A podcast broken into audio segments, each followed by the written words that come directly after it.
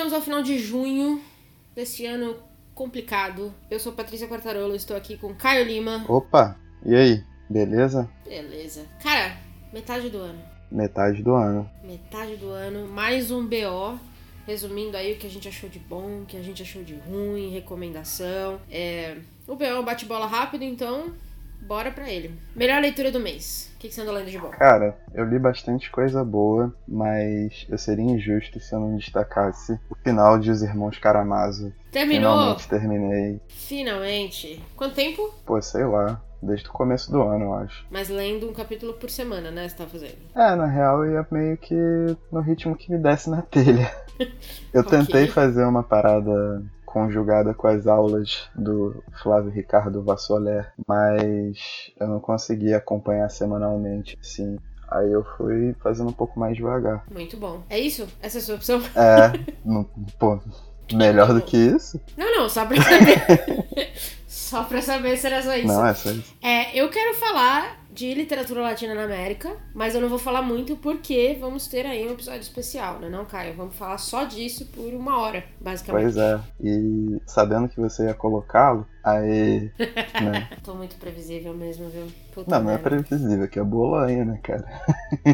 É que é bolanha. É, não tem como. Então vocês não perdem por esperar. Tá vindo aí um podcast especial da literatura nazista na América, essa obra maravilhosa do Roberto Bolanho. É, Segura a onda aí, que tá vindo. Mas eu, como eu sabia que eu não ia falar muito dele, eu também quero jogar um quadrinho, porque esse foi meu mês dos quadrinhos. Quem tá ouvindo os diários já sabe. É, e a melhor leitura até agora foi Cash, uma biografia do alemão Reinhard Kleist, é, que é basicamente a biografia do Johnny Cash. É maravilhoso. É, sou fãzaça de Johnny Cash, a biografia, o, o biografia em quadrinho pra mim já é uma coisa super divertida e o cara conseguiu levar a um nível ainda mais alto. E eu acho que ele fez super jus à história de Johnny Cash. Então, vale a pena. Foi muito inesperado, então vale a pena aí citar. É, pior leitura. Que você não recomenda esse mês? Cara, é, eu assino as newsletters das editoras e veio uma da Companhia das Letras com alguns lançamentos e eles estão lançando alguns livros de contos e teve um do Sérgio Rodrigues, A Visita de João Gilberto aos Novos Baianos, que é o nome do livro e o nome do conto. E veio esse conto como amostra e eu tava hypando muito o livro quando lançaram a capa, a sinopse e tal, mas quando eu li acabou que Ixi, não bateu legal, é uma parada que eu vou passar por um tempo aí. É mesmo, cara. Que pena. Uma pena que eu tava hypando muito, mas. É, exato. É sempre mais triste quando isso Pois acontece. é, tem acontecido com frequência comigo.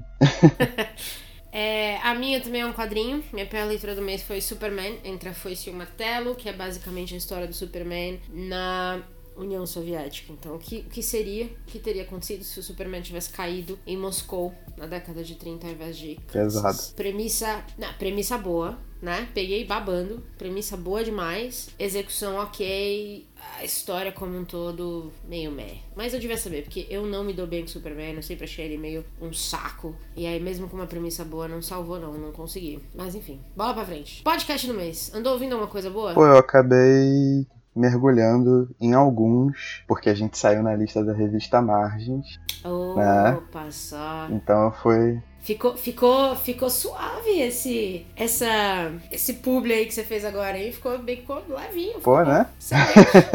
Manda ver, suave. Manda eu sou ver, quase termina. Milton Neves, filho. Mas. É. Aí eu acabei descobrindo que a editora da revista, Jéssica Balbino, tem também um podcast, o Rabiscos, que ela faz em parceria com o Tadeu Rodrigues. Boa. E, pô, maravilhoso, cara. A sinergia dos dois é muito legal. A, a forma como eles levam o bate-papo é muito boa. Eu já ouvi vários episódios, vários, vários. Basicamente, pô, quase todos real, assim. E você sabe que eu sou uma pessoa bem desprendida das coisas. Mas é muito bom, Ok. muito bom de verdade. Recomendo muito. Excelente. É bom mesmo. É, Você me falou dele, eu tava começando a ouvir. É, não ouvi todos ainda, mas concordo. É baita trabalho de qualidade mesmo. É, boa, boa recomendação. A minha recomendação é um pouco mais, mais de boas, que é o podcast. Que é o podcast do Cansei de Ser Gato. Então, se você tem interesse em ter gatos, mas não sabe como começar, ou se você quer saber curiosidades sobre gatos, eu super adoro essa turma do Cansei de Ser Gato. Eu me divirto e o podcast tá muito legal. Então, eles acabaram de lançar. Então, eu vou acompanhar. Mas eu gostei muito da premissa. Então, quem curte, acho que, que tá na linha aí do público, né não? Com certeza. Twitter e Instagram.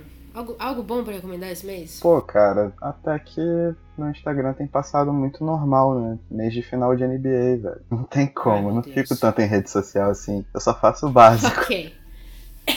ok. Antes da gente entrar em NBA de novo, é, eu vou fazer uma re-recomendação. Eu já falei desse Instagram aqui, mas recentemente eu comprei mais um chás desse pessoal e eu adorei, então eu quero falar de novo. Não é publi, não estamos ganhando pra isso, mas é o The Feminist Tea, que é basicamente uma lojinha de chás, ele só tem Instagram. É, chás customizados, todos os chás são inspirados em mulheres fortes da história. É, a empresa contrata mulheres em situação de vulnerabilidade para construir, para fazer os saquinhos em que vão os chás, é tudo muito bonitinho. Então você compra um chá delícia e ainda ajuda é, numa questão social muito importante. E de novo, eu tô falando de novo deles porque eu comprei mais alguns outros sabores e eu adorei.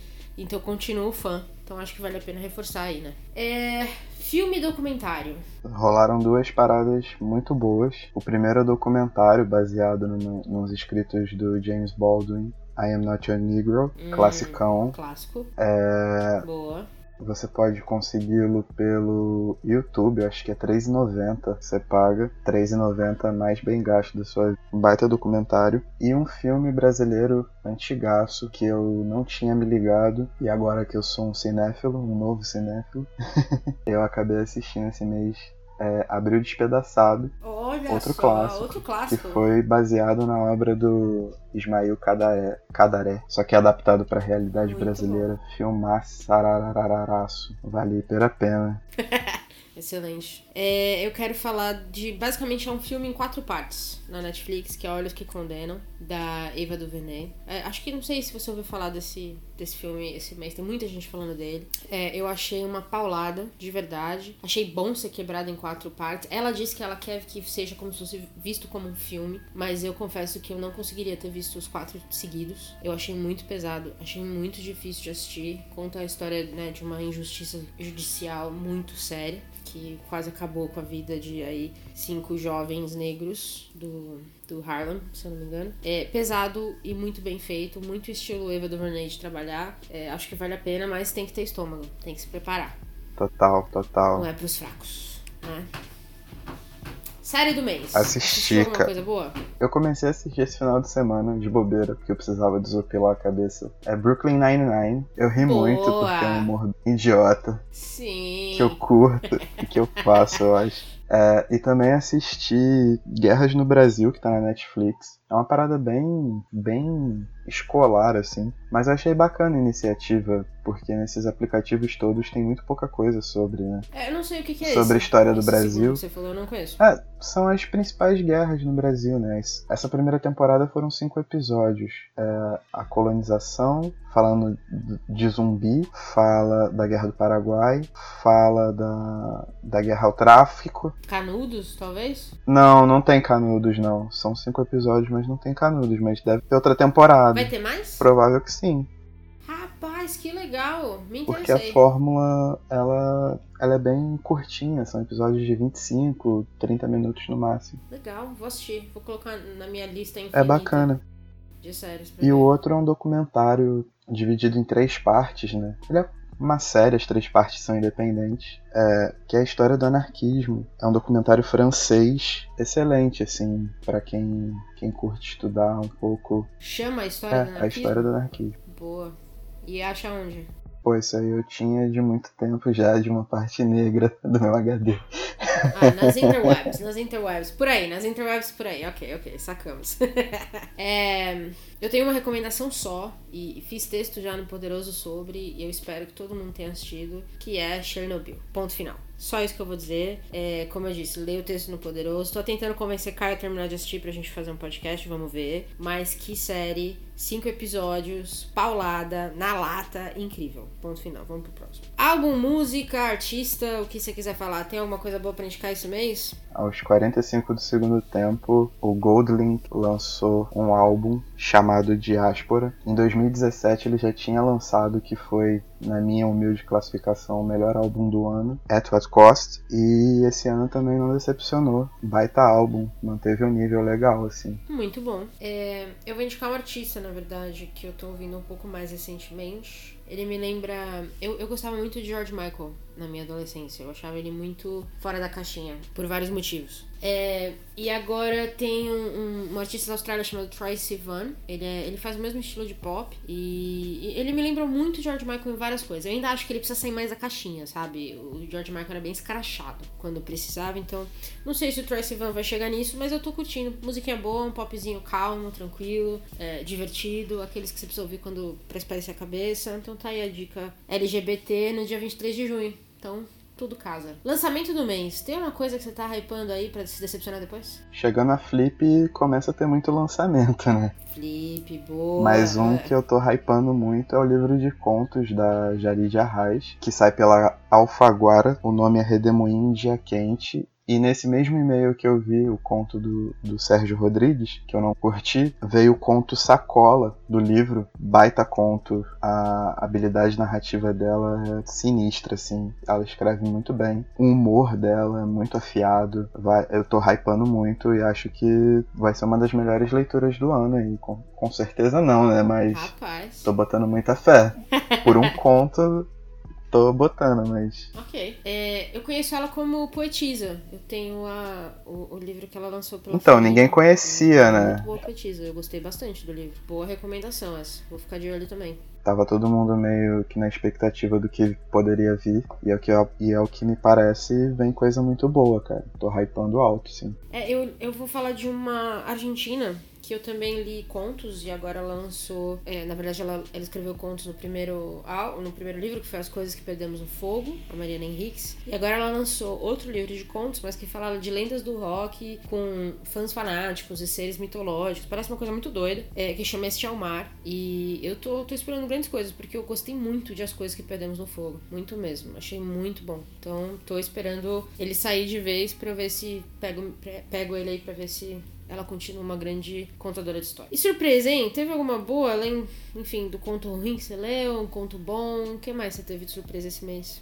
Eu vou repetir os Irmãos Karamazov, mas é que me pegou de surpresa. Eu tinha falado num dos BOs passados que o melhor capítulo que eu tinha lido era o A Revolta, e logo depois da Revolta vem o grande marco do livro, que é o Grande Inquisidor. São os dois capítulos que são... é como se fossem a memória do livro, assim, né? Se você quer falar alguma coisa sobre os irmãos Karamazov, você aponta para essa, para esses dois capítulos. Mas tem um capítulo em que o Ivan sonha e sonha com que está conversando com, com um diabo, né? Como se fosse o Mephistófeles do, do Fausto ou o, o diabo do o mestre Margarida, assim. Que, cara, é uma das paradas mais fantásticas, assim. Eu não sei até agora se é o melhor capítulo do livro, mas é, tipo, ok, em choque. Muito bom. Dostoevsky, né, meu? É, na melhor forma. Na melhor forma. É, eu vou falar de um tcheco. Eu tô lendo Histórias Apócrifas do Karol Capek e eu tô chocada com o quão engraçado é o livro. Eu não estava esperando.